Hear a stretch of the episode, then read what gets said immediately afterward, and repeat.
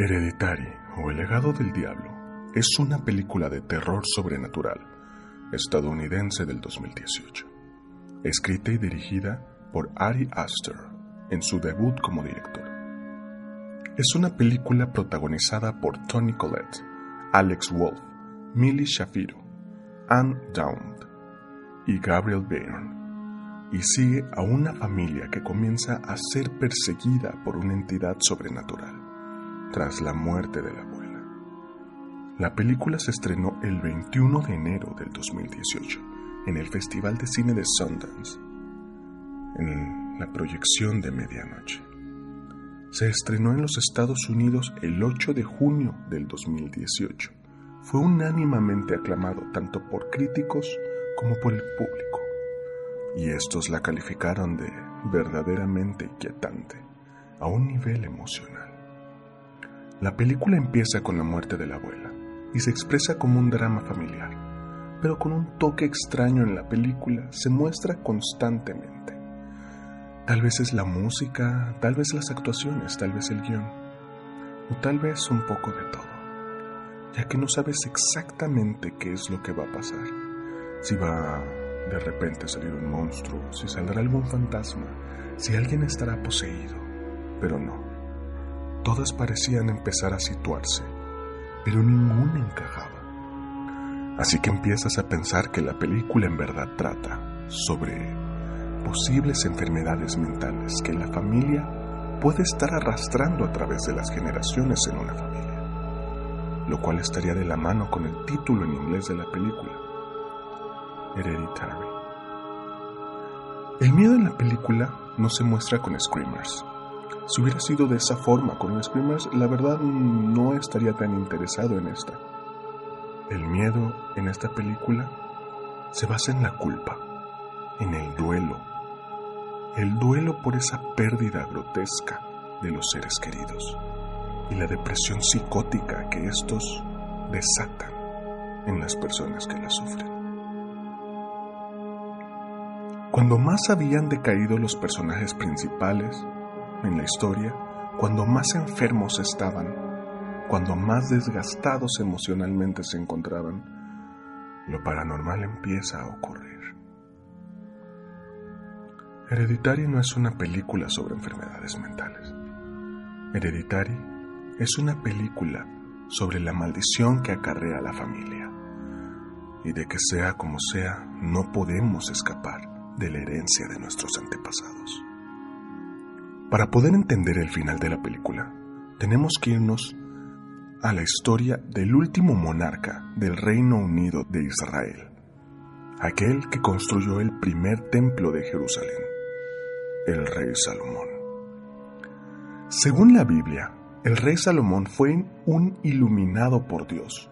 Le fue concedida la sabiduría y el entendimiento.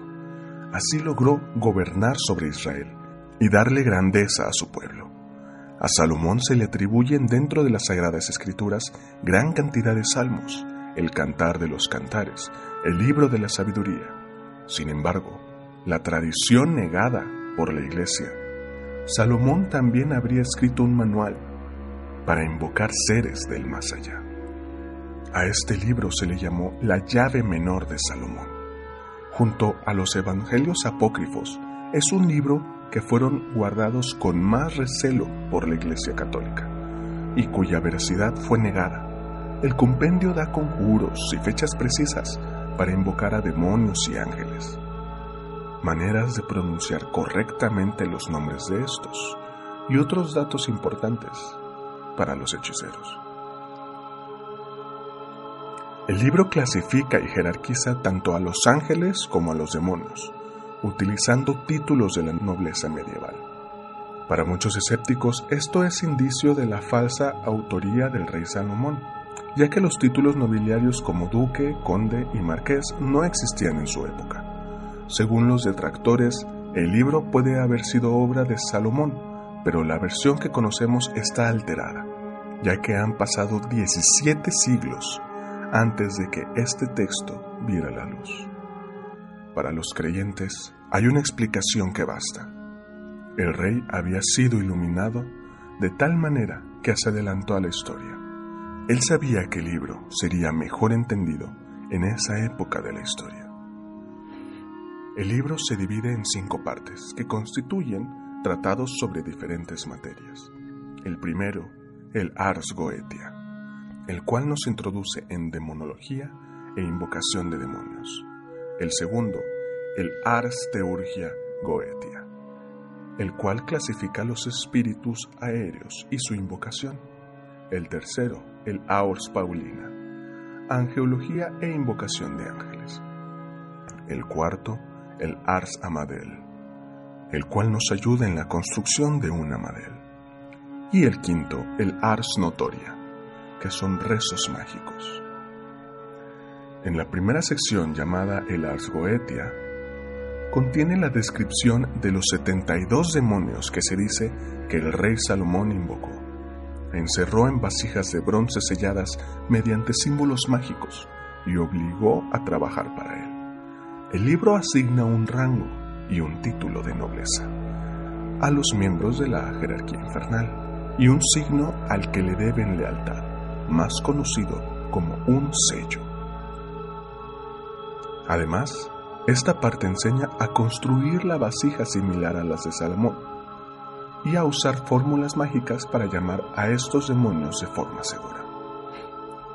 Una edición inglesa, revisada del Ars Goetia, fue publicada en 1904 por el ocultista Aleister Crowley. Crowley la usó como pieza clave de su popular e influyente sistema de práctica de la magia. El demonio de la película, y por el cual nos toca hablar, es el noveno de la lista de la llave menor de Salomón. Número 9. Paimón.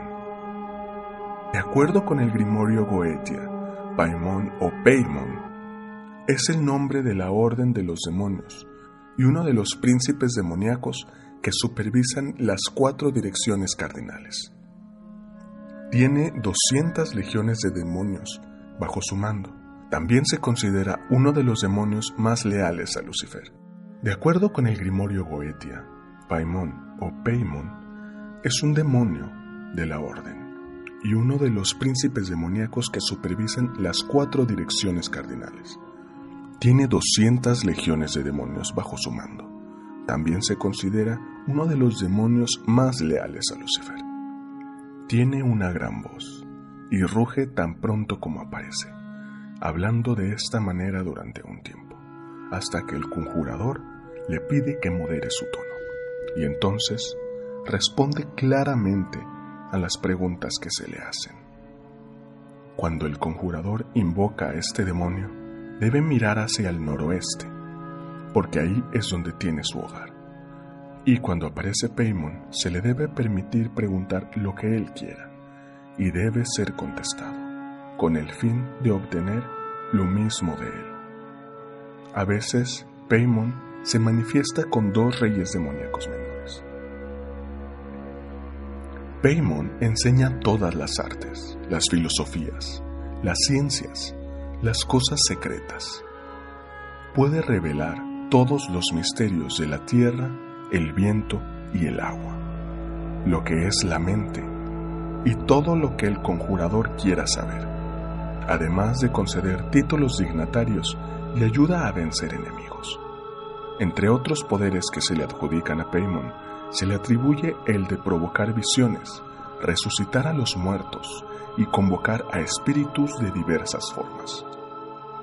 Si solo se invoca a Paimon, se debe hacer alguna ofrenda o sacrificio, y él lo aceptará. Entonces dos reyes, llamados Bebal y Abalam, irán con él junto a otros espíritus, a menudo 25 legiones. Pero estos otros espíritus no siempre vendrán, a menos que el conjurador use la llamada sobre ellos. Paimon es representado como un hombre con rostro afeminado, o más bien como un hombre fuerte con la cabeza de una mujer, vistiendo a una preciosa corona y montando un dromedario. Entonces a él llegan a menudo demonios anunciantes con la forma de hombres, tocando trompetas, címbalos y cualquier otro tipo de instrumentos musicales. Este demonio es el que aparece al final de la película, Hereditary. Y con esto se explica un poco más la película. ¿Por qué la cabeza de la niña? ¿Por qué la música que escuchamos? ¿Qué es lo que buscan los conjuradores? Ahora sabemos un poco más de dónde vino este demonio. Conocemos un poco más la historia del rey Salomón. Muchas gracias por escucharme. Hasta luego.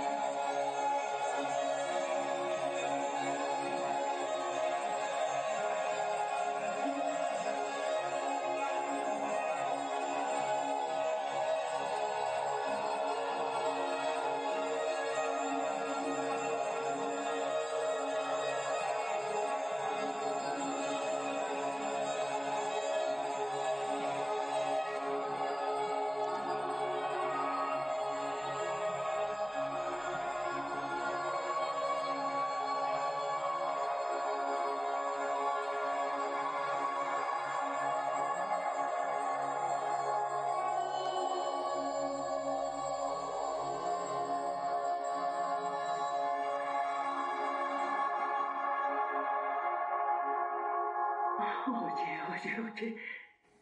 Está bien, Charlie. ¿Estás bien ahora? Tú eres Paimon, uno de los ocho reyes del infierno. Miramos hacia el noroeste y te invocamos. Corregimos tu primer cuerpo femenino y ahora te damos este saludable cuerpo masculino. Rechazamos la Trinidad y te damos nuestra devoción, Gran Paimon. Danos tus conocimientos de todo lo oculto. Danos honor, riqueza y buenas familias. Obliga a todos a seguir nuestra voluntad como nosotros nos hemos comprometido por ahora y para siempre con la tuya.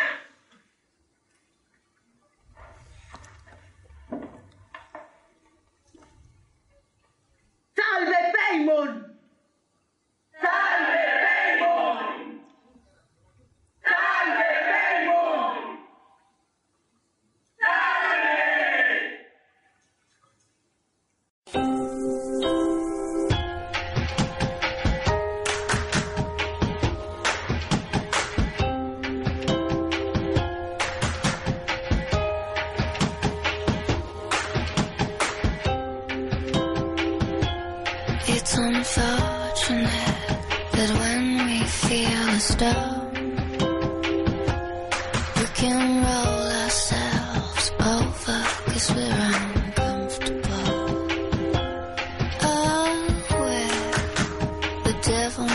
excessive